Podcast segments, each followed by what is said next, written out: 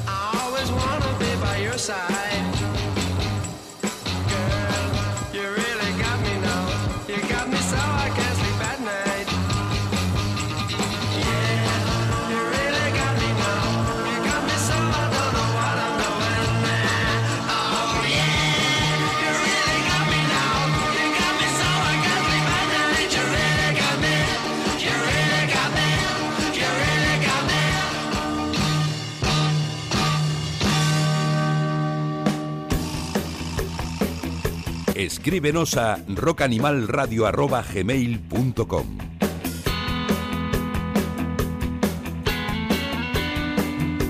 Ahí estaban los Kings con su You Really Got Me, una de las canciones pues, más míticas de la historia del rock. Al final, creo que no consiguieron los, los hermanos Davies juntarse. Desde luego, una Azkena rock, rock Festival que intentó juntar a los dos para, para celebrar el cuadragésimo aniversario de esta canción. No fue posible y no sé si para el 50 aniversario sí que consiguieron los dos estar sobre un mismo escenario. Yo creo que de eso nuestro invitado, que ya vamos a, vamos a desvelar el, el misterio, quizá pueda ayudarnos. Pablo Carrero, muy buenas. Hola, muy buenas. Sé que los Kings son uno de tus grupos de cabecera, Sí. como toda persona con, con un gusto bueno como el, como el tuyo. Eh, con un par de orejas eh, Limpias. yo creo que los Kings entran en, en- le entran a cualquiera, ¿no? Hombre, se, se trata, se trata de eso, de, de que la música buena acabe llegando. Lo que pasa es que no, no, no siempre eh, la popularidad que en otras décadas iba unida a la calidad, quizá en, en los últimos tiempos no, no encontramos tanto eso, ¿no? No, no, efectivamente. Yo no hay más que echar un vistazo a las listas de éxitos de los 50 y de los 60, incluso de los 70, y si me apuras hasta algunos años de los 80, alguna parte de las listas de los 80, para, para ver que entonces eh, eh, había números uno que eran canciones increíblemente buenas, cosa que ahora pues sucede muy rarísima vez. Eh, ¿te, te suena a ti si finalmente los hermanos Davis llegaron a juntarse? Pues la- eh, me, me lo estaba pensando cuando lo contabas, no, no lo sé, sé que como, como tú explicabas, pues ha habido infinitos intentos y, y, bueno, pues cuando uno estaba enfadado el otro no y viceversa, y yo creo que al final no, no, han llegado a, no han llegado a tocar, pero no estoy seguro, la verdad. Desde luego gira como tal, sí, o no, no ha habido. No, eso no, porque eso obviamente se... Nos habríamos sido- enterado. Habría sido una noticia Sí, sí. Como, eh, como para no dejarla pasar por alto, ¿no? Bueno, de todas formas, te, eh, te hemos llamado, te hemos invitado al programa porque has sacado un, un libro, Letanía de Abbey Road, crónicas apócrifas de viajes y rock and roll, que has eh, publicado con, con la editorial 66 RPM. Sí. Ya tuvimos aquí a, a Coco Alfred Crespo hace, hace unos años como invitado. ¿Y de dónde sale, de dónde sale la historia del libro? La- las ganas de hacerlo. Eh, pues mira, es eh, fu- fue un poco eh, casi casual, porque yo, eh, el libro consiste en cinco relatos inspirados más o menos en sendos episodios de mi deambular periodístico musical por el mundo. Y solo uno de ellos eh, está, está escrito pues eh, al poco tiempo de suceder. Este, eh, los- está basado en, en un viaje que hice a, a Sevilla con motivo del Festival de la Guitarra, que era un festival estupendo que se organizó un poco con motivo del quinto La Expo, ¿no? También. del- exacto, del quinto centenario, la Expo y todo aquello. Y esto fue en el 91. Yo, pues, un poco después me escribí, pues, como unas notas, ¿no? A- acerca del, del festival. Y bueno, pues ya te digo, pues veintitantos años después, casualmente se lo le comenté que, que tenía eso por ahí escrito a, un, a, mi hermano, que es, eh, bueno, con, con- el que paso bastante tiempo, toco con él y entonces me dijo que se lo pasara, se lo, se lo leyó y me dijo, hombre, pues esto merecería la pena que intentaras hacer algo con ello, está muy bien y tal. Y me fue él un poco el que me animó, entonces busqué un poco entre, entre mi mm, currículum viajes que, que pudieran, que fueran susceptibles de ser contados con, con, bueno, que tuvieran cierto interés o cierta gracia, y fue lo que me, me animó a hacerlo. Eh, una de las historias, el, el Abbey Road, es el. Bueno, los estudios Abbey Road, el mítico paso de cebra delante de él, que se convirtió, acabó convertido en una de las portadas del último disco que grabaron los, los Beatles. Se convierte en protagonista. Sí, porque es un viaje en el que eh, yo re- recién eh, fichado, entre comillas, por, por ABC para, para, hacer, eh, para hacer, ejercer como de crítico musical o de comentarista musical, pues me surge un viaje a, a Londres a, eh, para ver cómo la Royal Philharmonic Orchestra grababa en Abbey Road unos arreglos para un disco de Camarón, de la isla. Entonces, Toma ya. Claro, no, bueno, para, para mí en cualquier caso, pues bueno, pues ya, ya te digo, yo tenía pues como 20 o 21 años y para mí era formidable que me invitaran a, a Londres a los estudios Abbey Road, aunque fuera a ver a estos arreglos de cuerda para un disco de Camarón, eh, al que entonces no, eh, pues ni, me decía gran cosa, ni yo era mucho menos, ni mucho menos fan de él, pero, pero bueno, era un, motivo estupendo para pasarme un par de días en Londres. Y, allí, una vez allí, eh, surgió también la posibilidad de... pues nos dieron la exclusiva ABC para asistir a la presentación del nuevo disco de entonces de Paul McCartney, que era Flowers in the Earth. Con lo cual, pues, eh, pues eh, me quedé, en vez, de, en vez de un día que era lo previsto, pues me, quedé, me acabé quedando tres o cuatro y, y- y bueno, pues se cerró un Una poco aventura. el círculo, ¿no? Sí, sí. Es, es quizá eh, la, la historia más. Bueno, la, la primera también, luego hablamos de ella por no, ir- por no acumular demasiadas cosas, por ir por partes. Sí. Pero es quizá la, la historia central más entre divertida y entrañable de tus tribulaciones persiguiendo una acreditación. Sí.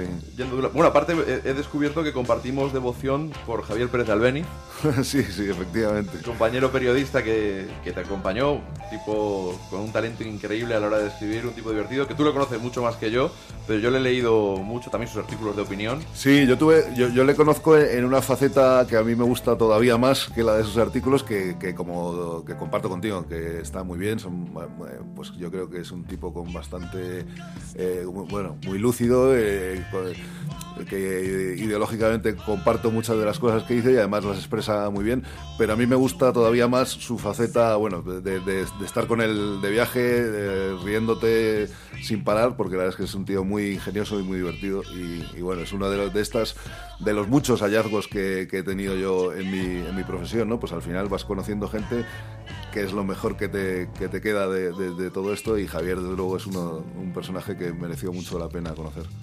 Si te parece, vamos a, vamos a escuchar una canción por ir alternando un poco pues, eh, las anécdotas, y, pero vamos a poner un poquito de música. ¿Cómo no? Y vamos a saltar a una canción que, que aúna a un par de protagonistas de otra de las historias de tu libro.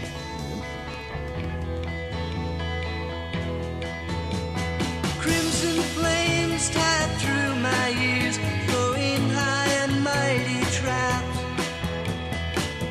Countless fire and flaming road, using ideas as my maps. We'll meet on edges soon, said I, heated brow. Ah, but I was so much older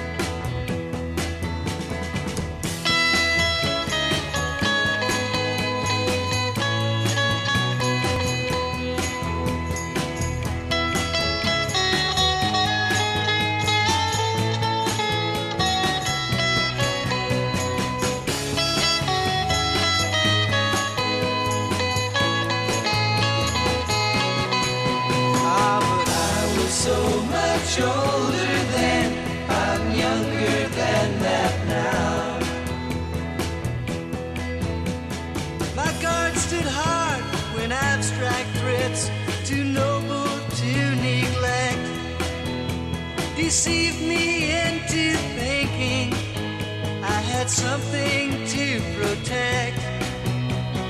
Good and bad, I define these terms quite clear, no doubt, somehow. Ah, but I was so much older then, I'm younger than that now.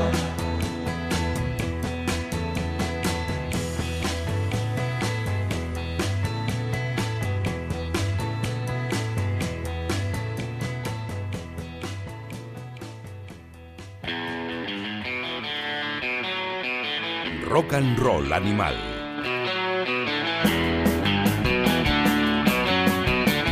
Ahí teníamos a los Birds haciendo el My Back Pages de, de Bob Dylan. Decía dos personajes que, que también eran protagonistas de una de tus historias. Mencionabas ese viaje a Sevilla, al- a ese evento. Yo creo que como pocos. Yo recuerdo haberlo visto en, en el Colegio Mayor, en pantalla grande. Algunos artistas en aquella época, siendo un veinteañero evidentemente con menos bagaje musical que ahora y menos, claro, menos culturilla musical. Eh, recuerdo un montón de artistas, unos me sonaban, otros más, otros menos, otros los conozco mucho más ahora. Y leerte me ha dado auténtica envidia. Era una, era una cosa increíble. Yo, yo, de hecho, creo que lo valoro mucho más como, como, como te pasa un poco a ti eh, con el tiempo que, que en ese mismo momento, ¿no? Porque realmente fue una congregación de superestrellas eh, increíble que no se ha vuelto a repetir, yo creo, a ese nivel, eh, por lo menos en España, en ningún sitio. ¿no? Y ahí estaban pues Roger McKean y Bob Dylan, que los hemos juntado en esta, en esta canción. Sí, a mí yo siempre digo que a mí lo que más me gusta de Dylan son las versiones que hacían los Birds. ¿no? Soy un gran fan de Dylan, por supuesto eh, es un personaje indiscutible y no, no seré Sí, yo. yo creo que su talento está fuera de toda duda. Claro, por eso, no me refiero tanto a eso como a, a- al- a lo que a mí más me llega son realmente, por supuesto tiene un montón de canciones bonitas, pero a mí las canciones que, que hacen, los- las versiones que hacían los Birds me parecen maravillosas. De hecho hay un disco que se llama Birds Play Dylan. que son, yo- son 12 canciones, creo. Sí, las que tocaron. sí, y, y yo creo que, que tanto de Dylan como de los Birds era de lo, de lo primero con lo que yo me topé, pues muy, muy jovenzuelo, me pasó un, un amigo una grabación. Y, me- y ese disco es eh, de cabecera absoluta y ya te digo, me parece que los Birds hacían una, una preciosidad con las canciones de Dylan, que ya lo eran en sí, claro. No hubo ocasión, ¿no? Ni de ver a Roger McKean, ni a Bob Dylan. Roger McGinn estuvo en una, rueda, en una rueda de prensa, pero el hombre estaba, bueno, nunca fue eh, un tío muy de dicharachero y en ese momento yo creo que estaba muy, un poco, un poco out y la verdad es que apenas, apenas dijo nada y Dylan ni siquiera, ni siquiera compareció, no, tam- tampoco estaba en su momento de, de- con más ganas de hablar. Tampoco es la alegría de la huerta, Bob Dylan, ¿eh? Que yo sepa, no. No, Roger McKean yo le vi en, un- en una escena dando un, un show acústico Mm. y la verdad es que hubo momentos emocionantes con ese cancionero, oírle Claro. interpretar a Whole Lot Better, por ejemplo. Claro. Hubo momentos lagrimón. Sí, porque además él tiene, tiene una voz tan eh, que llega tan, tan profunda que cante lo que cante siempre es, eh, como tú dices, ¿no? de, de- de lágrima, ¿no? muy emocionante. Con quien sí compartiste eh, algo, un café, unas cañas, fue con B.B. King, sin embargo, en ese, en ese encuentro. Bueno, quizá no exactamente, porque el- yo, yo creo que... que, eh, yo, yo pensaba que lo había dejado claro, pero no eres el primero que me pregunta. No, es más bien, es más bien una, una, ¿Ensoñación? una ensoñación, sí, algo, algo parecido a eso. Yo ya te digo, yo creí que quedaba claro, eh, sobre todo al final de, de cómo se desenvuelve, pero, pero bueno, tampoco me importa eh, que la gente piense que fue, que fue así.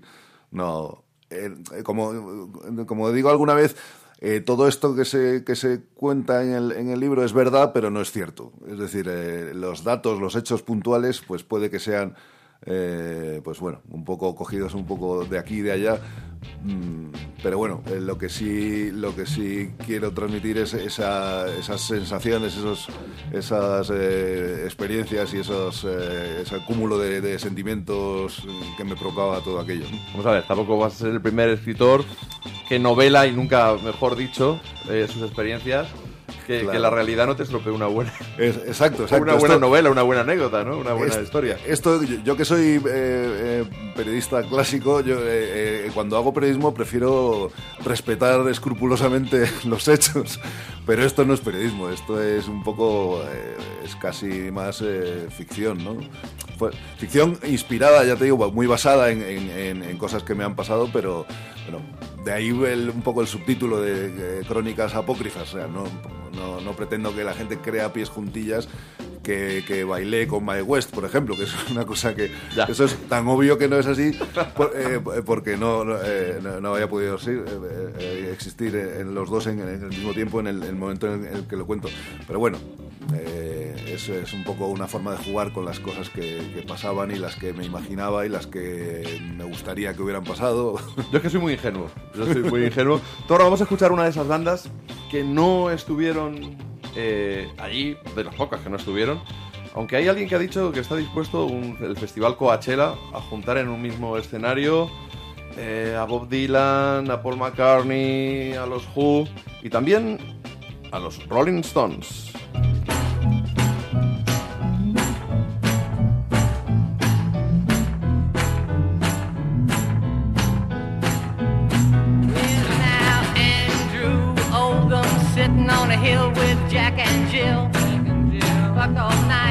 Sucked all night and taste that pussy till it tastes just right. Oh, Andrew.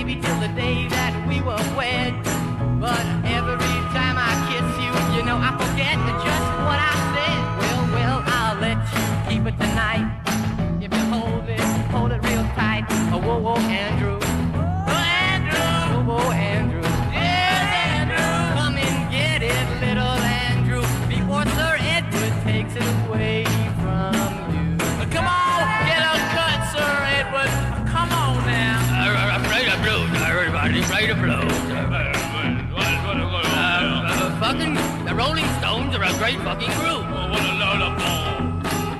Phil Spencer's a load of shit. I thought Phil Spencer was a lot of shit, and I heard the group. Now I know they're a lot of shit.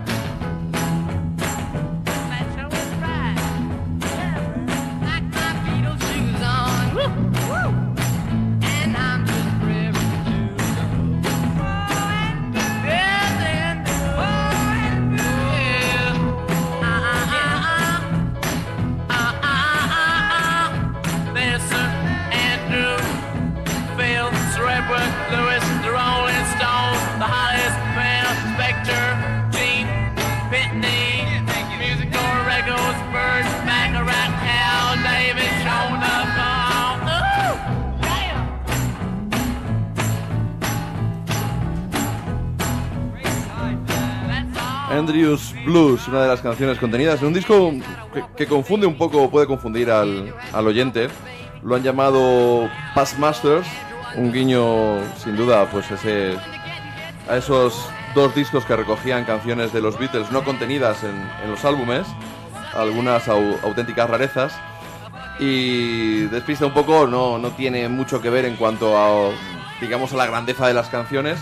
Pero como anécdota estoy seguro que los fans de los Stones pues van a disfrutar alguna de las tomas, eh, ya sea el primer disco, que son cositas raras, como este Andrews Blues, dedicado a su, a su manager, grabado en febrero del 64, eh, con Phil Spector participando en las voces, de hecho le mencionan por ahí, y fue una, una canción que, que grabaron en la misma sesión que, que el No Fade Away, de esa mítica versión de, de Buddy Holly que, que los Stones hicieron, hicieron suya, ¿no?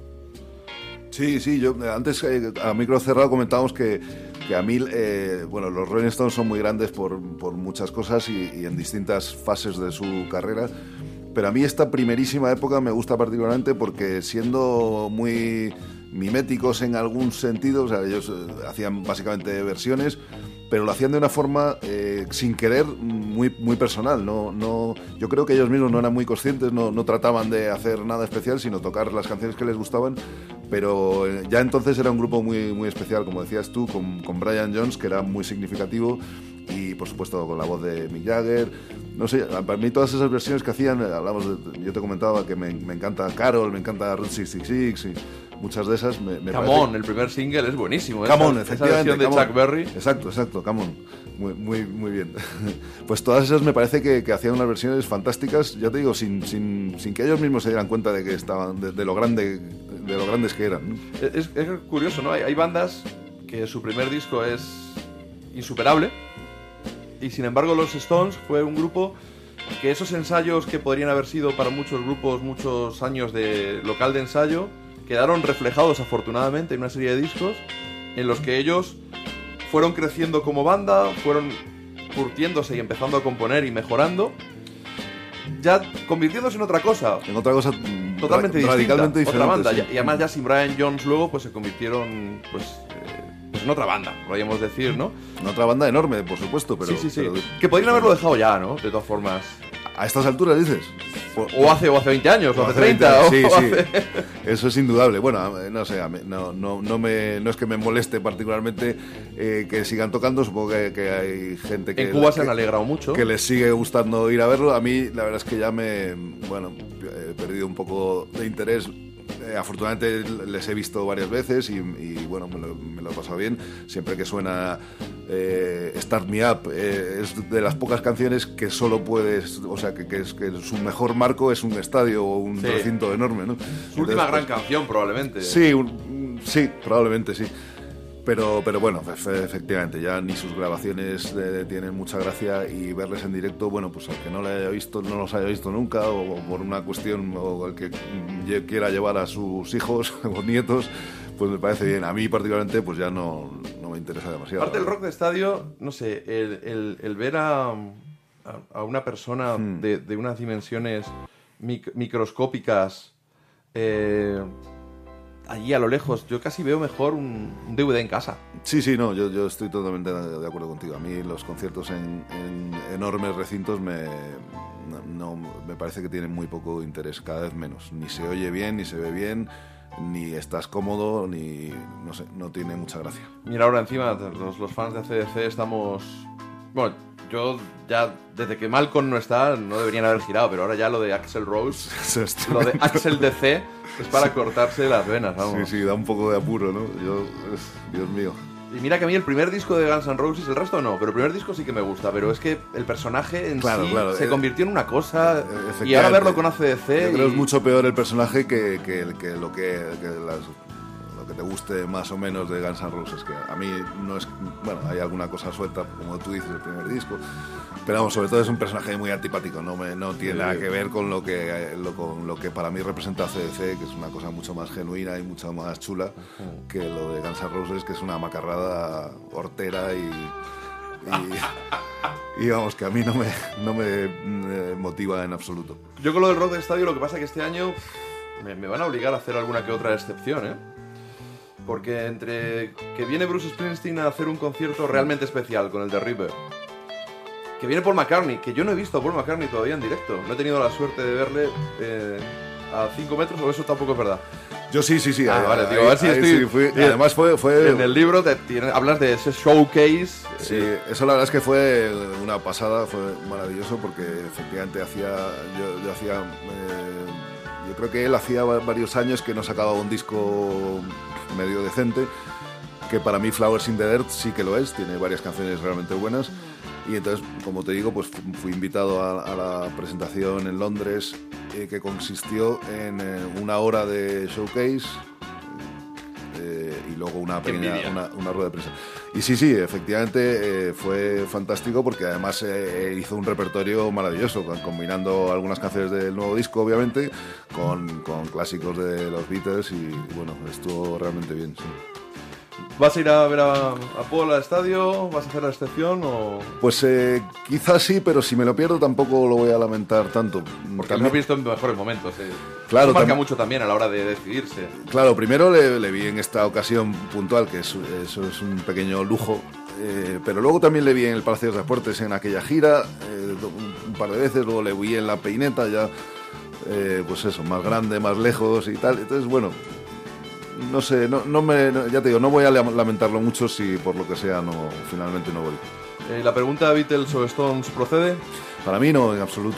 O sea, eh, si, si- si me la preguntas a mí, yo te, te diré que, que- Bueno, no, no es que no proceda, perdón, no, lo, lo he planteado mal. Sí, sí procede, claro que, claro que procede. Y mi respuesta es Beatles, eh, claramente.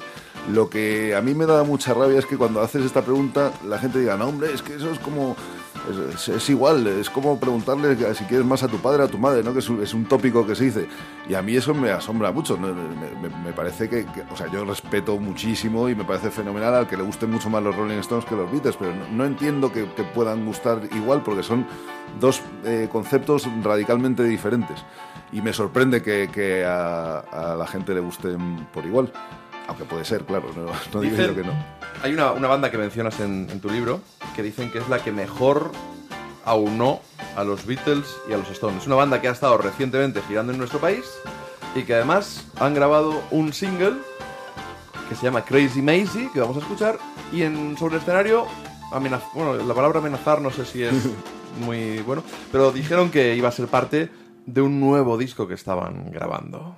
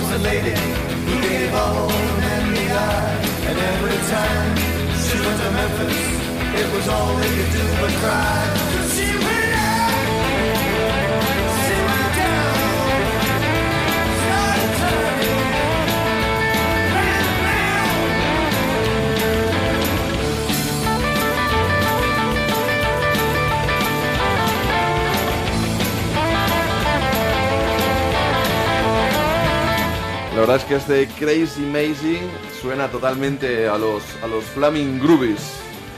Sí, curiosamente ten- tenían, eh, eh, pues quizá un poco lo que te decía antes de los Rolling Stones, ¿no? Que eh, eran, eh, los, los Flying Groovies eran un grupo con unas eh, influencias muy amplias pero muy claras y, y- y adaptaban eh, muchas cosas, pero a la vez resultaban enormemente personales. Esto lo escuchas y suena a puro Flaming Groovies, aunque es una canción que podría ser de cualquier, de cualquier grupo, de cualquier artista.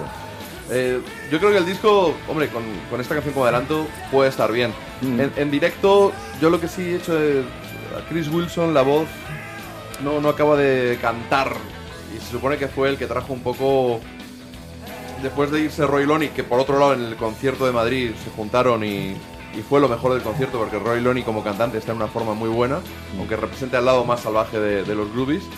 Chris Wilson, que fue el que cogió de la mano a los Groovies y los llevó quizá un poco camino hacia el power pop o, o creando el power pop quizá. Sí, sí, era- Esas era- melodías en su voz se echaron de menos y que no tocaran Shake Sun Action en Madrid está en las redes sociales Sí, sí. enojando a la gente.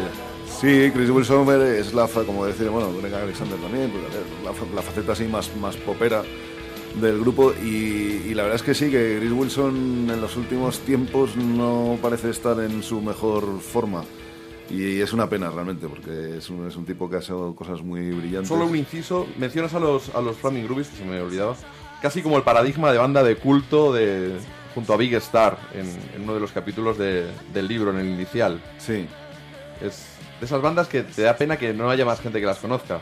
Eh, Sí, sí, realmente, bueno, además eh, en el caso, eh, Big Star yo creo que ni siquiera tuvieron esa opción. Flaming Groovies mm, parecía que en un momento sí podían haber tenido un, cierto recorrido, pero no sé, yo, creo que ellos mismos son buena parte, de- tienen buena parte de, la culpa de que no sucediera, ¿no? Ellos mismos, sus contradicciones y sus, y sus, y sus líos internos, su, eh, falta de toma de ciertas decisiones, eh, etcétera.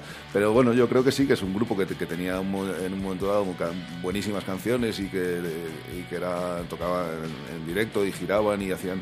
Pero, pero no se sabe muy bien por qué, aunque como, te digo, alguna, alguna razón ellos mismos podrían explicar, pues no llegaron al gran público ni, por asomo. ¿no? Vamos a pegar unas patadas quinceañeras. Wish she was mine, she looks so good.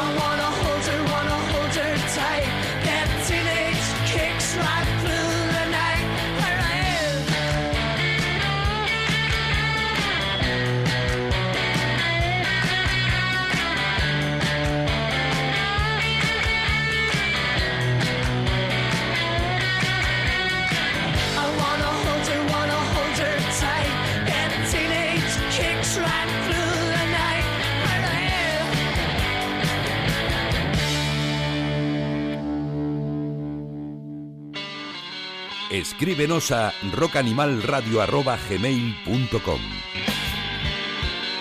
Exactamente ahí es donde podéis escribirnos y contarnos vuestro parecer y hacer peticiones, por supuesto, sugerencias, críticas, eh, incluso mandar attachments con fotos de jamón ibérico, ese jamón ibérico que nunca, que siempre os he pedido y que nunca ha acabado llegando por correo. Es una pena, Pablo. Los oyentes, a veces, esta ingratitud. Con lo, con lo que les alimentas tú el alma, ¿eh? Claro, hoy yo, bueno, casi siempre yo, pero hoy tú también. Y decía que, que es un pecado que, ya que hemos mencionado el, el power pop, ese camino hacia, hacia el power pop de los, de los Rubies, si es que se puede llamar power pop a lo que hicieron ellos, o, o hay quien dice que fueron los Who los que inventaron el power pop, o podría haber mil teorías que estamos contigo, que para que eres el patriarca del power pop hispano, podríamos decir, y, y, pues me he visto obligado a pinchar al- a los Undertones con ese Teenage Kick, una de las canciones que ibas escuchando en ese cassette Sí. mientras buscabas las acreditaciones en tu periplo londinense. Sí, sí, sí, efectivamente. Una de las bandas que te marcó, me imagino. Sí, sí. la- eh, bueno, y, y esa canción en particular, a mí los Undertones eh, me gustan mucho, pero sobre todo esta canción creo que es eh, maravillosa porque resume eh, en dos minutos y poco pues eh, la esencia del, del, del pop de aquella época, que era pues una canción con una melodía muy clara y muy, muy, muy fácil eh, y a la vez como con una energía eh, juvenil y un, y un buen rollo, porque era, eh, digamos que los Undertones era, era muy punk de esa época, pero digamos la, la faceta más jovial del punk, no era, no era el, el tono nihilista y, y cabreado de, de otras bandas de su generación, sino más bien pues es una, una, una versión más, más lúdica. Es que mm, ahora estamos contigo con el, con el libro, ¿no? Pero si vinieras todos los días, pues hablaríamos de muchas cosas y hoy nos centraríamos en el libro absolutamente.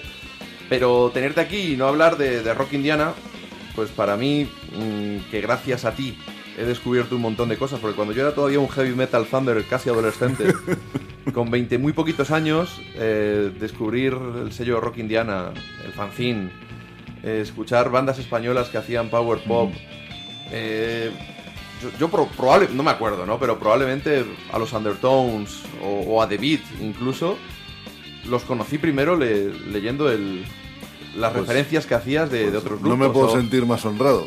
no, no, te lo, te lo digo absolutamente, es absolutamente cierto. Yo venía de un, de un rollo, pues, más, bueno, he- heavy cuando era quinceañero, luego ya más rock también de los 60, pero a nivel underground, pues, eh, fanzines como eh, el, de el que tenía la familia de los Munster, o luego Rock Indiana, pues formasteis parte, y por supuesto el Ruta 66, ¿no? Claro. pero formasteis parte de, de mi cultura musical y desde luego, eh, en particular, eh, Rock Indiana, pues el, power pop mm, os, os debo muchísimo, muchísimo. Pues eh, ya te digo, no, no, me, no me puedo sentir más satisfecho con que me digas eso. Eh, con, que solo hubiera una persona que le hubiera resultado así, pues es- eh, sería para darse con un canto en los dientes. Afortunadamente creo que ha habido eh, algunos más, ¿no? que también nos han dicho que, gracias a, lo que hacíamos entonces con el fanzine y con, la edición de determinados discos, pues aprend- eh, bueno, les introdujimos o, les metimos un poco en el, venenillo este de, de- de cierta música con la cual pues han, han disfrutado mucho. Yo voy a dejar que suene este No Future de New York 50, una que se convirtió durante una buena etapa de, mi vida en una de mis canciones favoritas.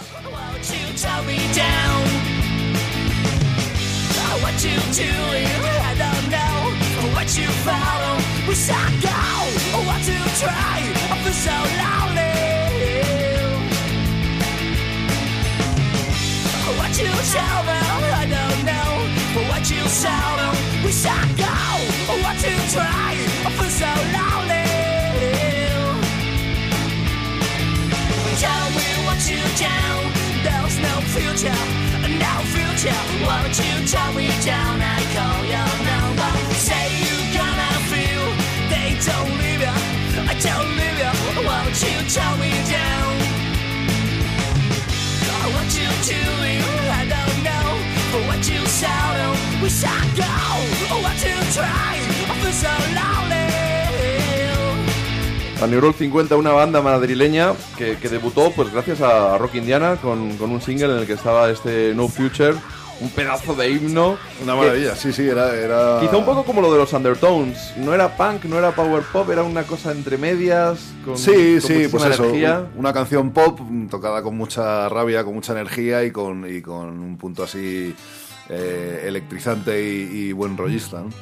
Al principio, eh, Rock Indiana apostabais más clara, y si me equivoco, corrígeme por favor, más claramente por el power pop o bandas, pues recuerdo como los Berracos, como los Protones, verte involucrado en, en las giras de, de algunas bandas australianas, pero también luego pareció, parecía que, se, que abristeis el espectro musical un, poquito más. Mm. Bueno, en realidad fue, es- es- eso eh, eh, nosotros no teníamos eh, nunca tomamos una decisión de decir vamos a hacer vamos a sacar discos de power pop o de punk o de X simplemente montamos Rock Indiana básicamente por culpa de los protones porque les vimos una vez en directo y pensamos que que no podía no podía ser que esa banda no, no tuviera discos pero a partir de ahí pues eh, sacábamos las, las cosas con las que nos encontrábamos, a las que teníamos acceso y que nos gustaban. Y eso incluía eh, power pop, eh, punk, garaje, beat. bueno, yo siempre digo que, que lo único que define realmente a Rock Indiana o a todo, a todo lo que hemos sacado en Rock Indiana y todo lo que nos gustaría seguir sacando son melodías y guitarras. Tendríais que haberos llamado Pop Indiana. Popping, sí, bueno, en, en re- en- en realidad lo, del, lo del rock en Indiana era porque nos queríamos llamar Indiana simplemente y por no sé qué problema había con el registro, había estaba registrada Indiana como revista o como sello y entonces eh, pusimos lo del rock pues para, para que nos permitieran eh, registrar el nombre. Bueno, es, eh, es, es un poco lo de menos. chiste, obviamente. Ya. Es como el chiste que hay con las revistas Popular 1 y Rock Deluxe, que se tenían que llamar Rockular 1 y Pop Deluxe, ¿no? Sí, sí. Hubo un momento ahí en los 90, Sí. prin- o hace Sí, 15 pero, años pero, ese chiste, ¿no? pero parece como que los poperos tenemos ese complejo de que queremos ser también rock, ¿no? Bueno, pero al final todo va unido. Eh, Sí, por supuesto El rock y ah, es como... Por supuesto que sí, es como cuando dicen que los Beatles es un grupo pop y los Rolling Stones es un grupo rock. Bueno, pues... eh, ¿Dónde está eh, la frontera? Claro, eh, yo te puedo elegir 20 canciones mm, de los Stones que son mil veces más pop que otras 20 de los, de los Beatles que son mucho más rock. ¿no? Otra de las bandas que descubrí gracias a, a vosotros, bueno, no, miento, le- les descubrí en, viéndoles en Siroco con, en la presentación del festival Felipop, pero fue, fuisteis vosotros los que le llevasteis al estudio, los Winneries.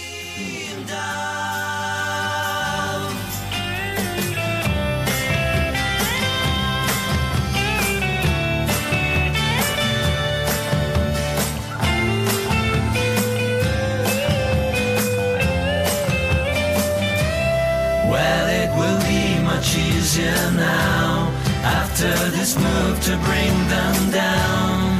You'll have no need at all to get them from the ground. I bet you won't refuse what I propose to you again. You just give me five, five,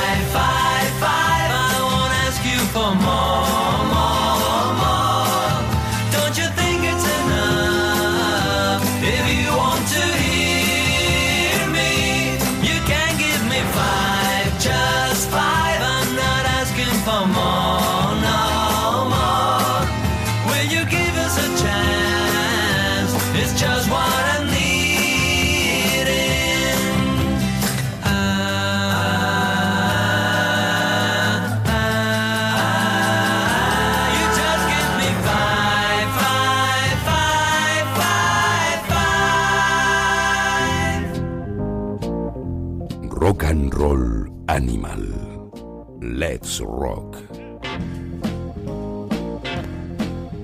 Qué buenos que eran los Winneries, ¿eh? Eran buenos, sí, ciertamente. Gran grupo. Y aquí, encima, que un grupo bueno que, que descubres o, o ayudas a su, a su difusión, ¿no? Pues como los Biscuit, que los tuvimos en el último programa de, de Rock and Roll Animal, y otro grupo que sacasteis en, en Rock Indiana y que le- les pegasteis ese primer empujón para, para la popularidad. Encima te hacen una canción, 555, dedicada a una a algo que ahora mismo quizás se vea suicida, en aquel momento a lo mejor también, pero es cuando decidisteis poner todos los compactos a 5 euros. Sí.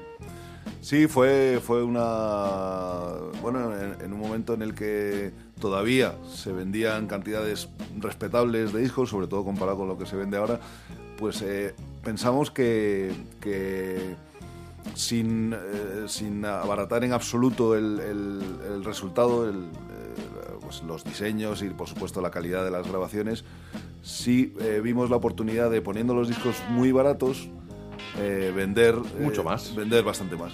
Y efectivamente, la verdad es que durante los eh, cinco años que estuvimos con ese, con ese proyecto, funcionó. Y realmente, pues la gente en, en los conciertos, pues en vez de comprarse una copia, se llevaba dos o tres para regalar a algún colega, o aprovechando que estaba allí eh, eh, los discos tan baratos, pues se compraba cosas que a lo mejor a otro precio le habría costado más eh, investigar o, o- o probar y, de esta manera pues lo, lo hacía con más facilidad.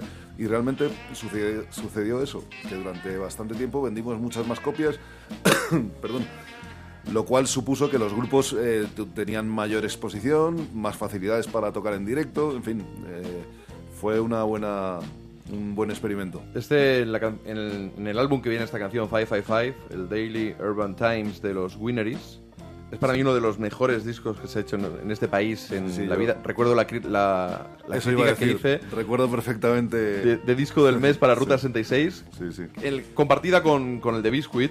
Que La verdad- también era otro discazo muy Oh, diferente, vale, pero... Impresionante. Pero lo que iba a decir, ¿tú sabes cuántas copias? la- mi copia la- me la regalaste tú, con copia de promo, gentileza, oye JF, toma tal. ¿Tú sabes cuántas copias he comprado yo de este disco para regalar? Pues no lo sé, pero... 15. Pues mira, eh, pues quin- 15 personas felices supongo de haber recibido semejante joya como regalo. ¿no? En Scridisco las compraba de 5 en 5. te, lo, te, lo podrían, te lo podrían decir ellos, Sí. porque vamos, era un- una delicia en- encontrarnos con... Vamos a bajar un poquito a Paul Collins. Eh, era una delicia poder, poder regalar música a, a este precio. Claro, claro. era- Pues eso, eso era un poco lo que te explicaba, que, que afortunadamente con, con esos precios pues te daba, pues, ¿qué, qué llevo? Voy a cenar a casa de un amigo, pues en vez de una botella de vino llevo un par de discos de, de pop bonitos y quedo como un rey, ¿no? Hablando de Reyes, el rey del power pop, eso lo- porque bueno, Paul Collins ahora lo conocemos casi todo el mundo, va a venir de gira a final a finales de mayo a nuestro país, eh, sigue en marcha The Beat, su, su gran su gran banda, pero a los Nerves seguro que los conocí por por Rocky Indiana, que ahí fue pues donde dio sus primeros pinitos, canciones que luego regrabaría con, con The Beat, como este Working Too Hard. Que, que, claro, no, no solo sacabas a grupos españoles como los Protones, los Berracos o posteriormente a los Winneries o a Biscuit, es que ha grabado discos de gente, o bueno, o grupos británicos, pero noveles, como más o menos noveles, como Bronco Bullfrog, ¿no? Que también han estado de gira y que siguen en activo, bueno, han vuelto a la actividad, mejor dicho, con unos, con unos singles y que tuve el gusto de, de entrevistarles para el Ruta, para el, el último número. Pero para ti, ¿qué pudo suponer acabar trabajando y editando discos de, gente a la que admirarías tanto como Paul Collins?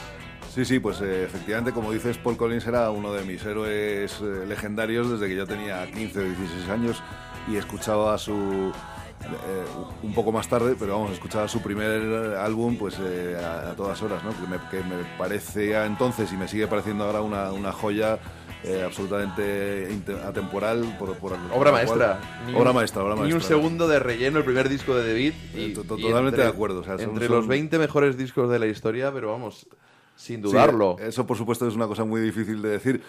Pero, pero vamos, es, es un disco que ya te digo, yo sigo escuchando de, de cuando en cuando ahora y me parece igual de bueno que, que entonces. Entonces, para mí, la verdad es que de trabajar con Paul Collins, además en un momento, eh, pues particularmente significativo, porque yo creo que los dos discos que sacamos de Paul Collins en Rock Indiana fueron un poco los que le devolvieron a la escena en un, en un, en un momento en el que él pues eh, creo que había dilapidado un poco su propio prestigio con, con algunas eh, un proyecto actuaciones- fallido también. Sí, con proyectos fallidos, con, con grupos eh, que no funcionaban, con incluso con alguna grabación que, eh, bueno, pues muy desafortunada. Y en cambio los dos discos que sacamos nosotros, Flying High, que era un disco más casero, con una grabación más modesta, que suena, suena bien, pero... Suena pero- muy bien. su- suena- o sea, decir, no, no es que sea mal sonido, digo que es un de concepto pues menos eh, enérgico, aunque hay algunas canciones maravillosas. Y bueno, es un- es un- yo creo que ese, ese es el disco que devolvió al Paul Collins eh, que recordábamos de finales de los 80 y que en los 90 pues había desaparecido y, y ya te digo, y cuando aparecía pues era casi peor.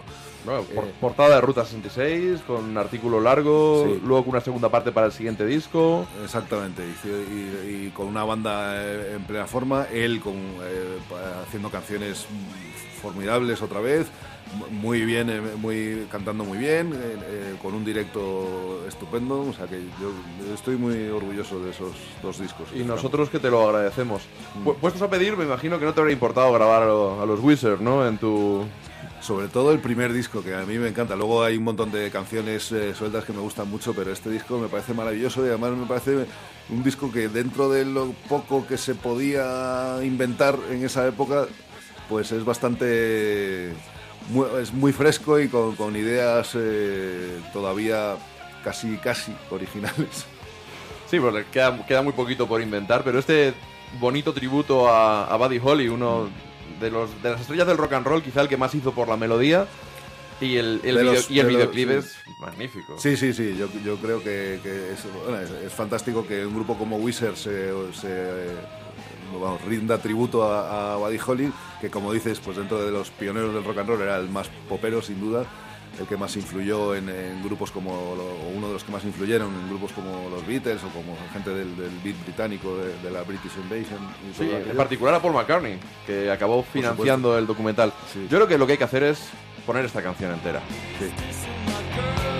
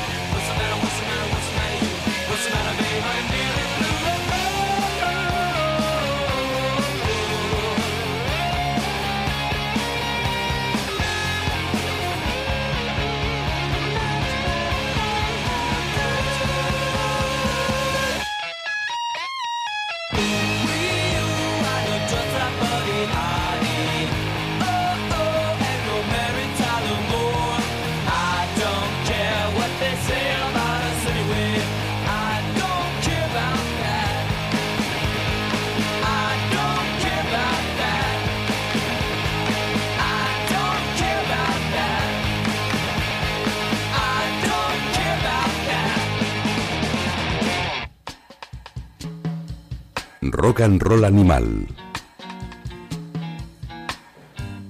Temazo, lo que, lo que, Temazo. lo que comentábamos. Sin discusión. Sí, fíjate, mainstream, pero, pero bueno, Sí, también, pero- hace, también hace unos cuantos años. Es lo que decíamos antes, ¿no? Que, hay, que, hay- que cada vez menos ocurren estas cosas, que una canción tan formidable como esta mm, se convierta en un, en un número uno.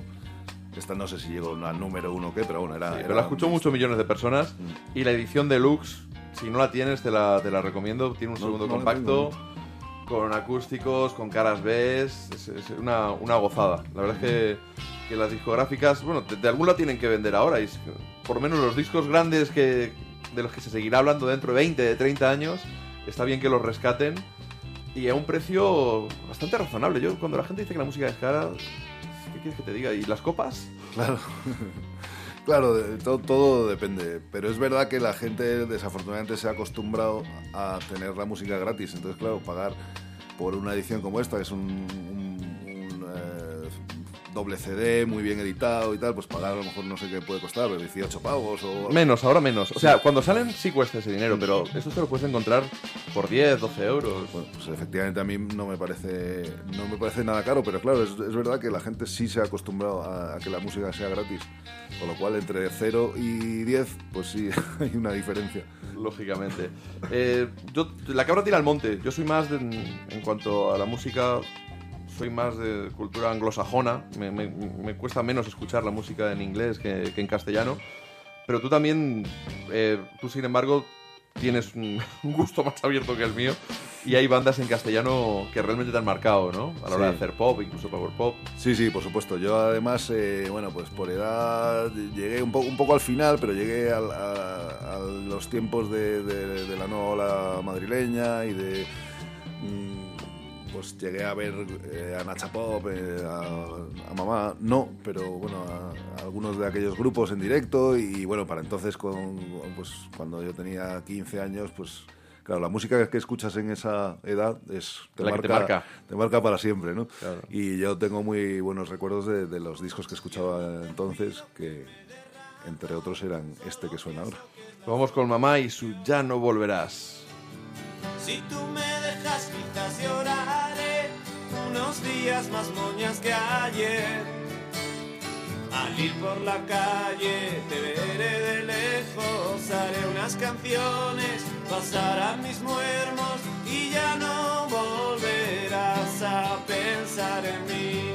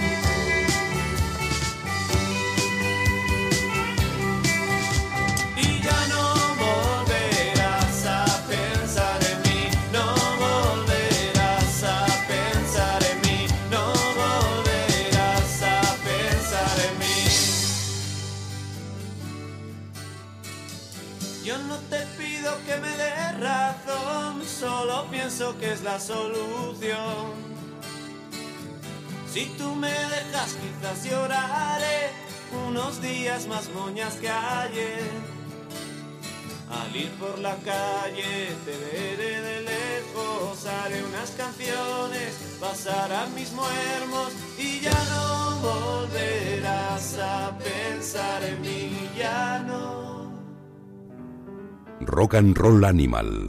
Let's Rock. Aquí estaban mamá con su Ya no volverás. Una de. Podríamos considerarlo movida, sí, ¿no? A mí es que, más que por edad, que tampoco eres mucho mayor que yo, cuidado.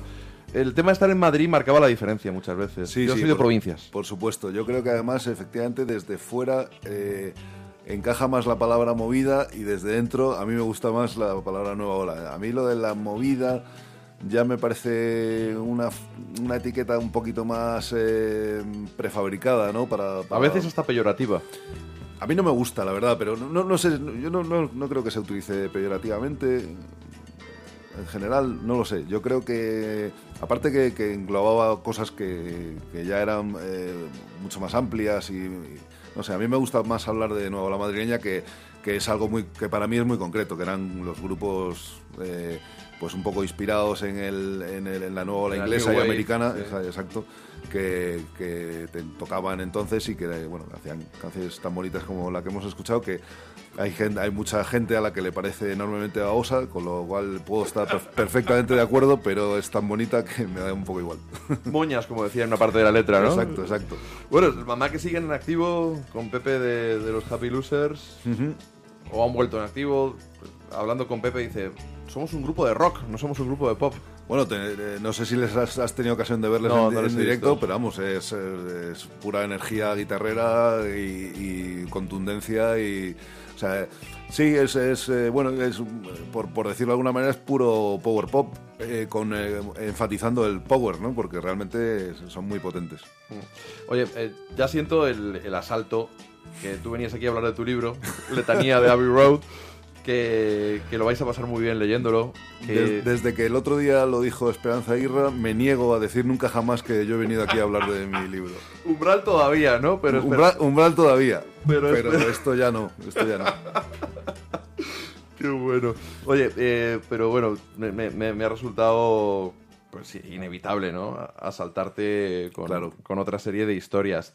En un momento de, de- de Rock Indiana hubo una tercera persona que se sumó. Porque eh, tu amigo, ¿cómo se llama? ¿Fito? No. Fito, sí. Fito y tú erais los Rock Indiana. el- Sí, segui- seguimos siéndolo, aunque Fito ya no vive en España y él no, por supuesto, no lleva el día a día, pero bueno, seguimos siendo los dos socios. Pero hubo un momento en el que apareció por ahí Santi Campos. Sí, Un sí. tipo que venía de Castellón. Santi gran- Campos, Un eh, gran músico. Empezó siendo un, eh, pues un parte de la escudería de Rock Indiana como músico, con su banda Mal Consejo, gran, gran grupo de, de pop también. A reivindicar. Sí, sí, vamos, a mí absolutamente.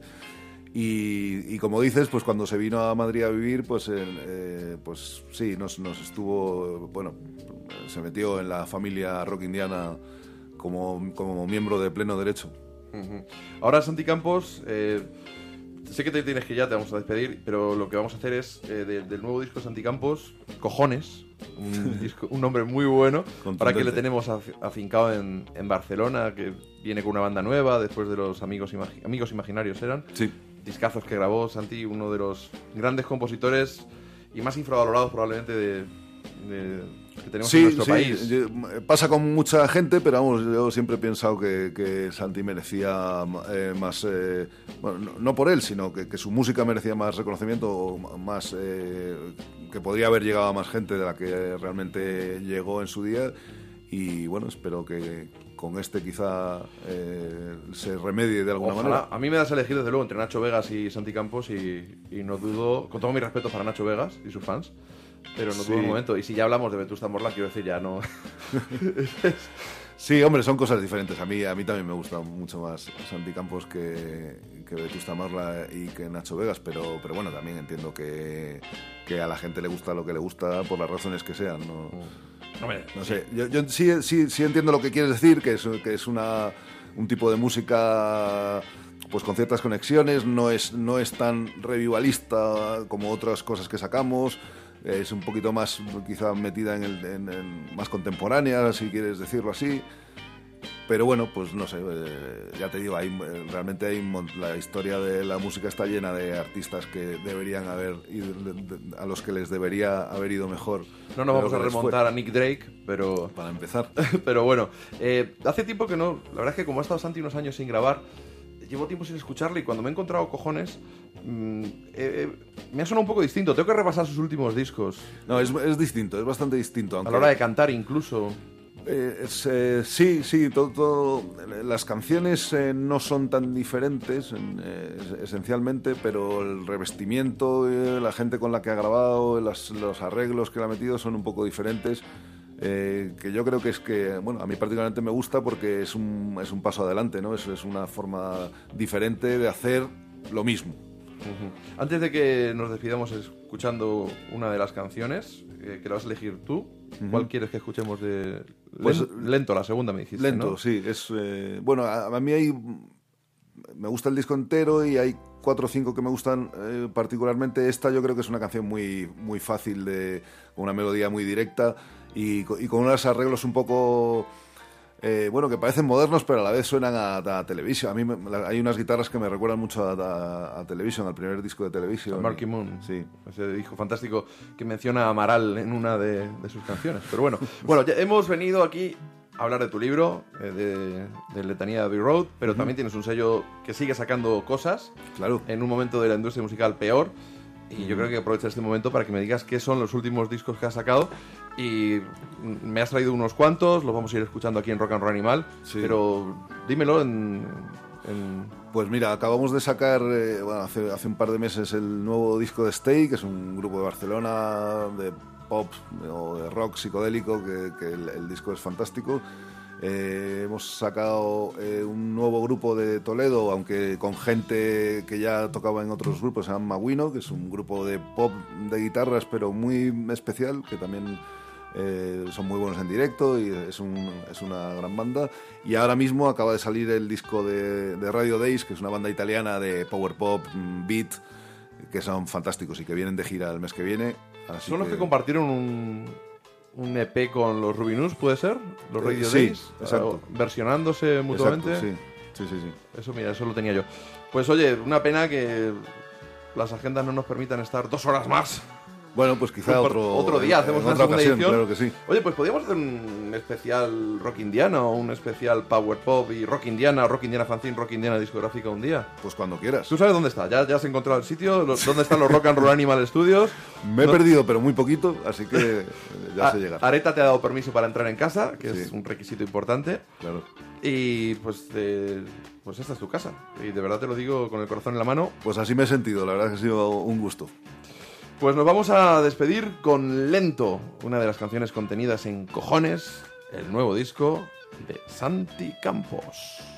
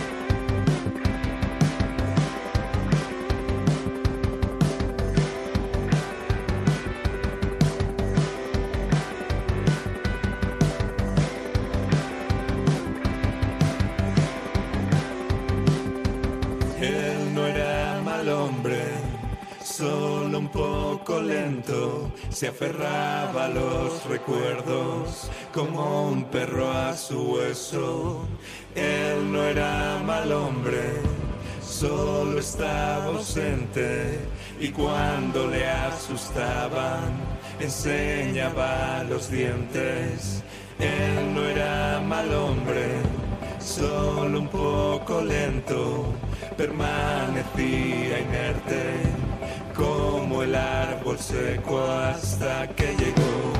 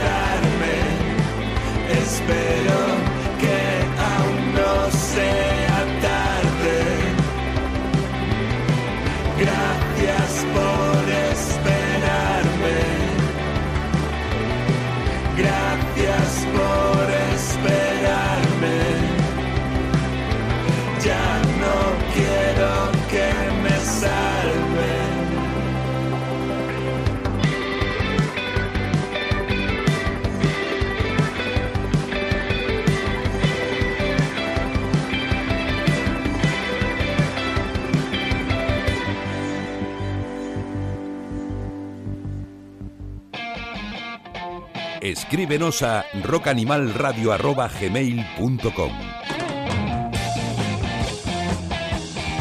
Permíteme que insista, esa es la dirección a la que podéis escribirnos, ya sabéis, eh, quizá eh, esas preguntas que se nos han quedado en el tintero para Pablo Carrero, para esa nueva visita que ha prometido, estamos ahí poniéndole en un compromiso, que ha prometido hacer para hablar más de Power Pop, para, para hablar más de, de su sello discográfico. Y de verdad que vais a disfrutar eh, echándole una lectura buena y a fondo a Letanía de Abbey Road, uno de los últimos libros editados por 66 RPM, una editorial afincada en Barcelona que está haciendo un trabajo muy, muy, muy interesante en pro de la música. Podríamos hablar de Political World, eh, las notas del gringo, podríamos hablar del libro de Patti Smith, el de Burning, un montón de ellos que bueno, hacía falta una, una editorial que pusiera en la calle todos esos libros y chapó para, para Alfred Crespo y para Mai por, por, su, por su labor. Pues sí, se nos han quedado cositas en el tintero de preguntarle a Santi, eh, a, Pablo, a Pablo Carrero. Nos ha pinchado este tema de Santi Campos. Quizá no es el tema más paradigmático de, del disco, el que mejor represente su sonido, pero sí es cierto que Santi Campos en cojones le ha echado eso mismo y ha hecho lo que le apetecía y ha dado un paso adelante. Llega el momento de reescuchar sus anteriores discos en solitario, con los amigos imaginarios y por supuesto con mal consejo, porque va a ser uno de los invitados que tendremos pues en unas cuantas semanas. Santi se dejará caer por los Rock and Roll Animal Studios y pues haremos un repaso de los habituales a su música y también a, sus gustos. Vamos a seguir con música en castellano. No es algo demasiado habitual en Rock and Roll Animal y eso es algo que alguien tiene que llegar a afearnos nuestra conducta. Y ese alguien en este caso son los, los Corizonas, son unos, una de esas bandas que van a tocar en el Mad Cool en Madrid. Tienen un nuevo disco que está a punto de salir y del que se adelantó un tema llamado Todo va bien.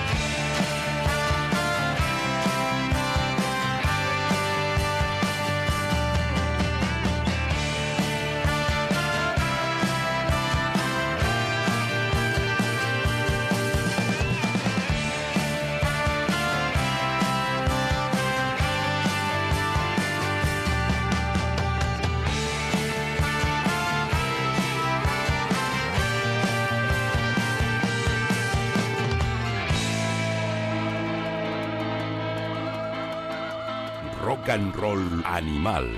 JF León. Ahí estaba ese Todo va bien, canción contenida en Nueva Dimensión Vital. Ha sido el adelanto de ese disco de los Corizonas que va a ver la luz el 13 de mayo, ya sabéis, los Corizonas, convertidos en una sola banda cuando en principio era la unión de dos, de los Coronas y de Arizona Baby. Javi Bielba, el cantante de Arizona Baby, es el que se, encarga, se ha encargado de producir el disco. Un disco que promete sorpresas, que ya por su título Nueva Dimensión Vital, por la canción que da título al álbum, que también estos días se ha dado a conocer y con este todo va bien, pues evidentemente apunta a que es un, disco en castellano, distinto quizá ese de News Today, el álbum con el que nos sorprendieron después de haber grabado pues ese directo ya legendario cuando todavía no eran una sola banda y en la que interactuaban juntos y por separado. Y ese EP también con cuatro canciones, esa deliciosa versión de, de Pink Floyd y otras cuantas con las cuales nos encandilaron los Corizonas, una banda que sin quererlo se, o a empujones o, o pasito a pasito se ha hecho un hueco importante en el panorama, vamos a llamar indie, indie español, llegando a un público al que no habían llegado prácticamente ni los Coronas ni, ni Arizona Baby por separado y se están colando en un montón de festivales.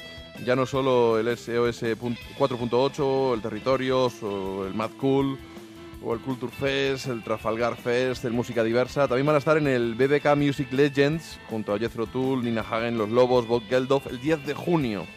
El 10 de junio y que promete ser o parece ser un anticipo del BBK Live de Bilbao que, que se celebrará pues unas, unas semanas más tarde. Ya sabéis, uno de los grandes festivales de este país. Otros somos más, somos más, la verdad, de, pues ya sabéis, de unos festivales un poco más modestos, más rockeros, que no tengamos que escuchar a los Who rodeados de fans de Vetusta Morla, con todo el respeto a Vetusta Morla y a sus fans, por supuesto, una vez más, pues como el Azquena, el Azquena Rock Festival, que este año al final ha, con- ha conformado un, cartel estupendo, muy variadito, desde el retorno de 091, que habrá quien le haya visto ya en las salas, el, el rock cañero de los Blackberry Smoke, Va a estar el country de Daniel Romano, que ya sabéis que es una de mis debilidades. Glenn Danzig, el que fuera cantante de Misfits, y que ahora tiene un disco de versiones. eh, de aquella manera también va a estar por allí. Imelda May. Y una dama, una dama grande del country. Ella es Lucinda Williams.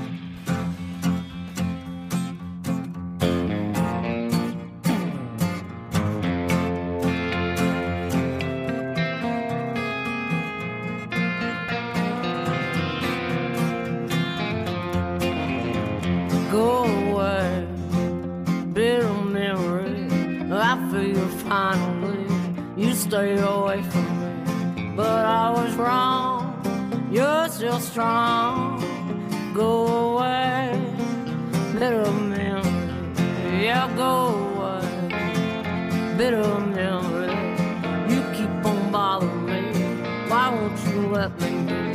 You made me cry. Why won't you die? Go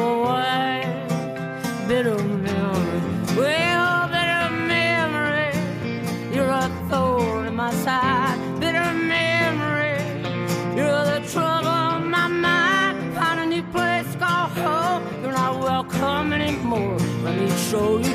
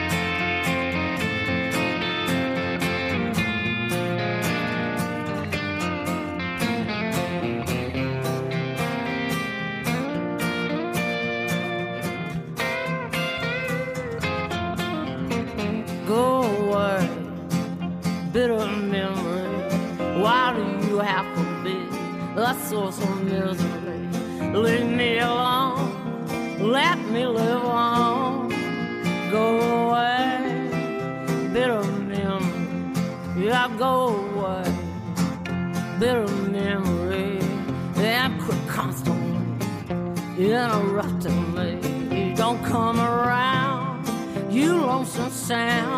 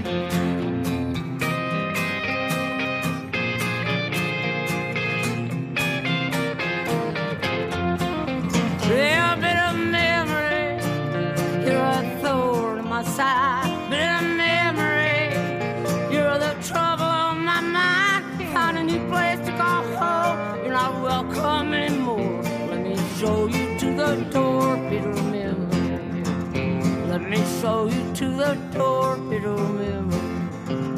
Let me show you to the door, bitter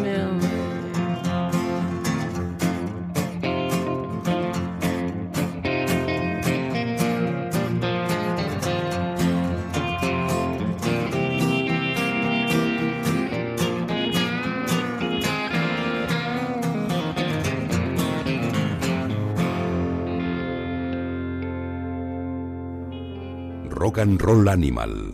Let's Rock. Ahí estaba este Bitter Memory, Memoria Amarga, en el nuevo trabajo de Lucinda Williams, The Ghost of Highway 20, un disco reciente del que sonarán seguro varias canciones en su actuación, pero esperemos que también eche la vista atrás a, esos, a esa discografía tan espléndida que tiene la actual reina del country. Allí en el Azkena Rock Festival, el 17-18 de junio, si no me equivoco así de memoria en las fechas, parte de ella y de los artistas anteriormente mencionados, por supuesto con los Who en cabeza, van a estar también Luke Winslow King, ya sabéis, ese, ese tipo que hace una música añeja, deliciosa, realmente especial. Por supuesto, una vez más, la peluca de Mercury Ramones se dejará ver por Mendizabala. Y también los sevillanos Milky Way Express, Primal Scream, estarán Radio Berman, Refused, los Scientists desde Australia, los Super Suckers. Un gustazo volver a ver a Eddie Spaghetti una vez superado el, cáncer. Y los Vintage Trouble, que ya sabéis que convierten cualquier concierto en una auténtica fiesta. Y uno de los recuerdos, nada amargos, no como la canción de Lucinda Williams, sino bien grandes y mejores que tenemos del Azkena Rock Festival, es cuando una, una banda de, de Nashville, los Screaming Cheetah Willis, se dejaron caer por allí por primera vez en nuestro país. Eh, había muchas ganas, eran muchos los, fans que había en nuestro país de ese rock sureño trufado del, soul que, que daba la garganta de, Mike Farris. Y aunque llegaran ya pues, sus últimos estertores eh, a, punto de, separarse con, Mike Farris, casi queriendo olvidarse de, la vida y de los excesos que tenía con ellos, con sus compañeros de, de farra y, y de música, ver, escuchar en directo canciones como Magnolia fue algo absolutamente orgasmo.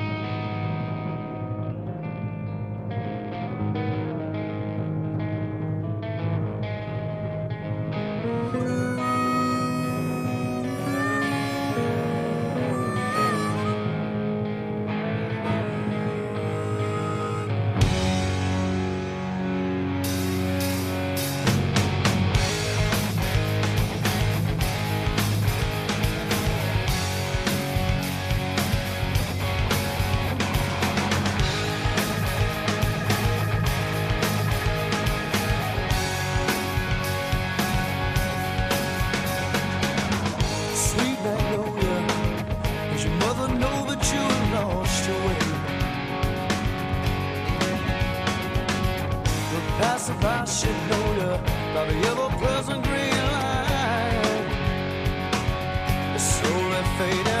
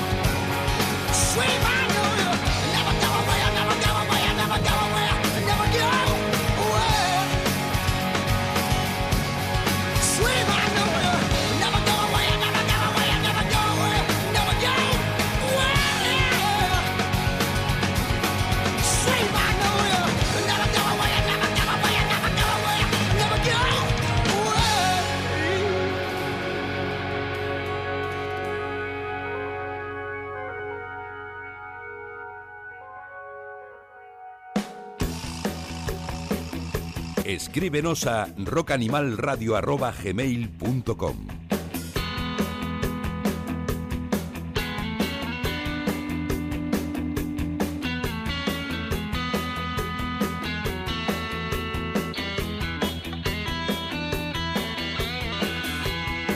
Estoy todavía reponiéndome después de escuchar ese Magnolia, eh, la canción que daba título, pues quizá el álbum más completo, también más tranquilo de, los Screaming Cheetah Willis.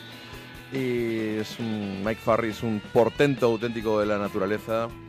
No llegaban a ser una jam band los Screaming Cheetah Willis, tampoco rock sureño, tampoco soul, desde luego pero era una banda realmente personal. Y estamos los fans de Mike Farris y los Screaming Cheetah Willis de, enhorabuena, porque si bien hemos podido ver a Mike Farris después en numerosas ocasiones, también en el Azkena, acompañado de la Roseland Rhythm Review, que es la, banda con la que ahora básicamente hace gospel.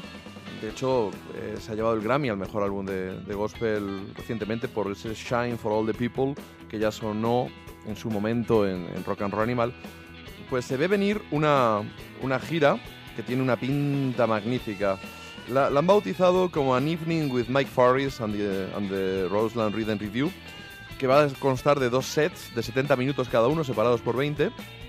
En uno va a tocar con, con su banda su repertorio actual, pero en el otro eh, parece ser que en formato acústico algunas canciones serán, acústica, serán acústicas y otras no sé si le van a acompañar unos músicos o no.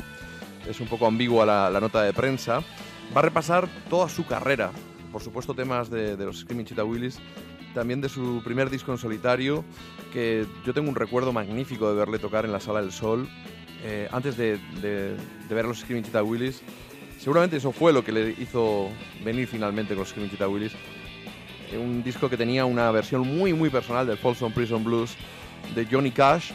Y bueno, pues que, que te pongan delante ese repertorio es algo ya realmente de agradecer. La gira va a arrancar el 3 de junio en Pamplona, luego Santiago, se van a Oporto, luego vuelven a Valencia, luego Molina del Segura, Valencia, digo Barcelona, Madrid el 10 de junio y el 11 Bilbao en el Café Anchoquia. Y se nos antoja como pues el aperitivo perfecto para el Azkena Rock Festival, para aquellos que ya estamos tachando días en el calendario para que llegue ese, ese momento. Otro de los festivales que van a plagar eh, pues esos meses en nuestro calendario, quizá no de los más multitudinarios, pero sí de los más queridos para los amantes de la música negra y por supuesto para Rock and Roll Animal, es el Black is Back Weekend en Madrid. Ya sabéis, eh, soul, funk, blues, rhythm and blues. Y en esta ocasión van a contar con, con dos monstruos encabezando el cartel. Chas Bradley, que tiene un nuevo disco que pincharemos en la próxima edición de Rock and Roll Animal, y con James Hunter. Con su banda, con James Hunter 6, ha grabado un nuevo trabajo, Hold On, en los Dapton Records Studios en Brooklyn, esa factoría de la que salió Sharon Jones, esos mismos músicos que acompañaron a Amy Winehouse en sus giras americanas y, en parte de la grabación eh, de Back to Black. Es un disco que suena muy, muy bien y en el que James Hunter tiene canciones como este Stranded.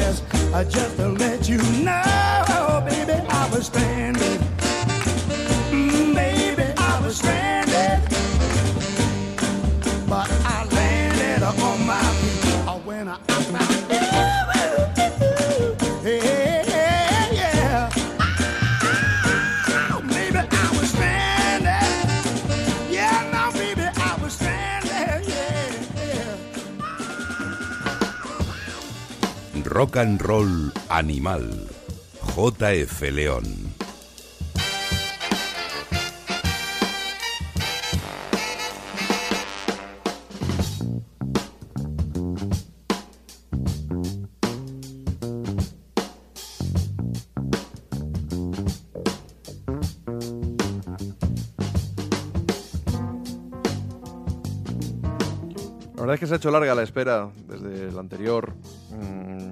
Animal, pero a veces el trabajo, el que nos da de comer, pues no perdona y, y es, es duro. Esto, ¿Habéis oído lo duro que es ser autónomo?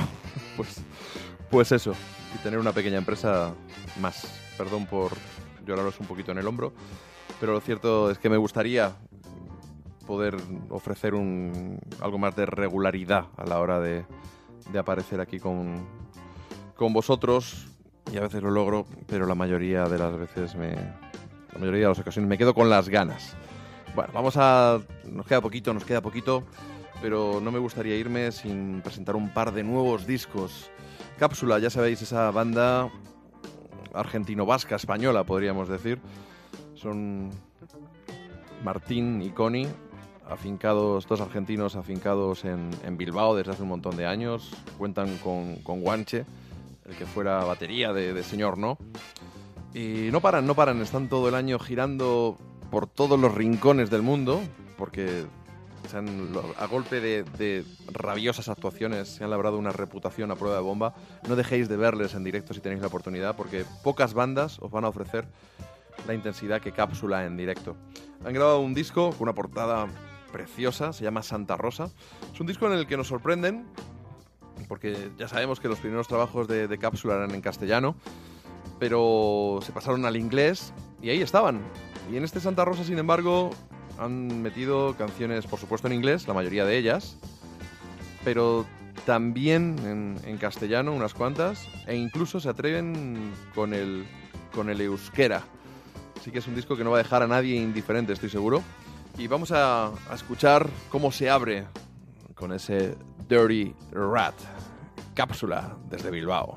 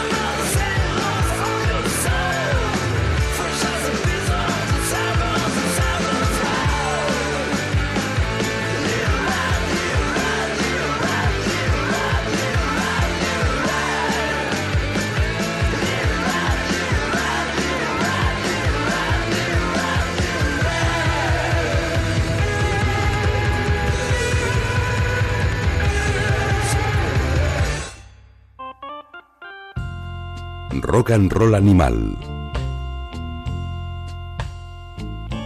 No viene mal algo de calma después de ese pelotazo de cápsula con ese nuevo trabajo Santa Rosa.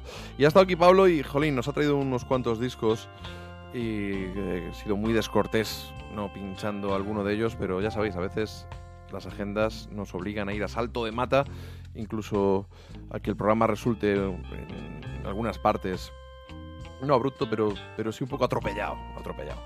Así que aunque no esté Pablo ya aquí con nosotros, en los estudios, se entiende, eh, tiene que volver porque se ha dejado dos discos. Se ha dejado uno de Mamá y otro de los Rodríguez, que al final no, no ha cabido. Podríamos decir afortunadamente. Habrá quien lo piense, habrá quien no. Sí que vamos a pinchar eh, Stay, esa banda catalana de la que nos hablaba. Su nuevo trabajo, creo que debe ser ya el cuarto o el quinto. The Mean Solar Times, que se abre así, con un tema que no he escuchado previamente, pero vamos a confiar en la, banda y plenamente en el buen oído de Pablo. Vamos con Pigman, quién sabe si dedicado a Jesse, el amigo de Walter White, sus tribulaciones en Breaking Bad.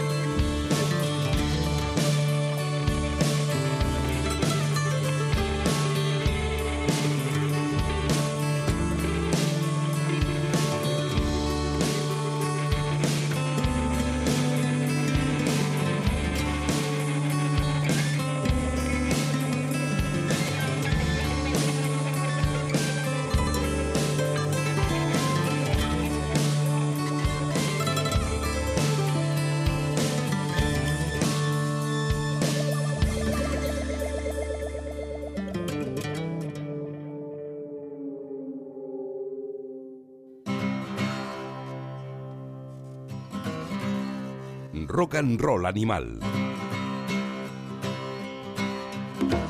Con JF León. Ahí estaban Stay con su nuevo trabajo de Mean Solar Times, uno de los últimos lanzamientos de Rock Indiana, el sello de Pablo Carrero, que ha estado hoy con nosotros presentándonos su libro Letanía de Abbey Road, Crónicas Apócrifas de Viajes y Rock and Roll, una lectura que os recomendamos desde Rock and Roll Animal para entretener pues esas noches de insomnio, esos ratitos que saquéis. Son cinco historias, cinco especies de road trip, podríamos decir, road movies en las que él ya hemos visto, no de una manera literal, son, pero bueno, basado en vivencias propias o inspirado en vivencias propias, mezclando realidad y ficción, novelándolas un poco, novelándolas un poco para hacerlo más, más entretenido y jugoso.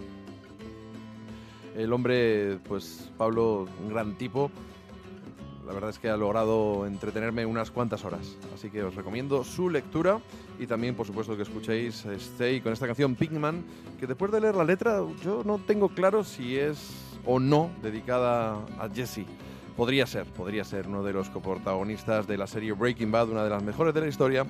Y aprovechando que el Pisuruga pasa por Valladolid en las fechas en las que estamos, eh, no vaya a ser que hasta alguien se le olvide que me gusta mucho Juego de Tronos, vamos a despedirnos con esa canción que no es rock, pero nos gusta. No es rock la, la versión, la original sí, eh, ese clásico de Chris Isaac, Wicked Game, que aparecía en Corazón Salvaje, la, la película de David Lynch, y que ahora una versión que ha hecho James, eh, James Vincent McMorrow la han utilizado para el primer tráiler de, de la serie, hace ya un mes y algo, con un oído programa, no hemos podido pincharlo antes, y es una adaptación buenísima, dramática, que, que entronca perfectamente con los sentimientos y las frustraciones y, toda la trama de, de Juego de Tronos. Con ella nos vamos a despedir, no sin antes recomendaros que busquéis en Google y en Evox La Fragua de Vulcano. Podríamos decir que es un programa hermano de Rock and Roll Animal que lo hace un locutor con una voz muy, muy, muy, muy parecida a la mía. Hasta sospechoso, estoy al borde de, plantarle una, demanda. Pero que bueno, quizá no sea tan ecléctico como Rock and Roll Animal, se centra más en, el hard rock, guitarrero, de, los 70, pero bueno, volviendo un poquito hacia atrás, hacia finales de los 60 también, cuando el blues dio paso al, hard rock de la mano de bandas como Cream, Black Sabbath, Led Zeppelin. Por supuesto, aparecen genios de la guitarra como Rory Gallagher o Stevie Ray Vaughan. Y también ba- bandas actuales que tienen ese sabor clásico que tanto nos gusta, en el que caben pues desde los Helicopters a los Graveyard, a los The Bull o también incluso por supuesto los Screaming Cheetah Willis. Así que estar atentos, que yo creo que ahí vais a echar un buen ratito. Y nos vamos, y como hemos dicho, os quedáis con Whitgame, James, Vincent McMorrow. Y atención que este domingo arranca Juego de Tronos.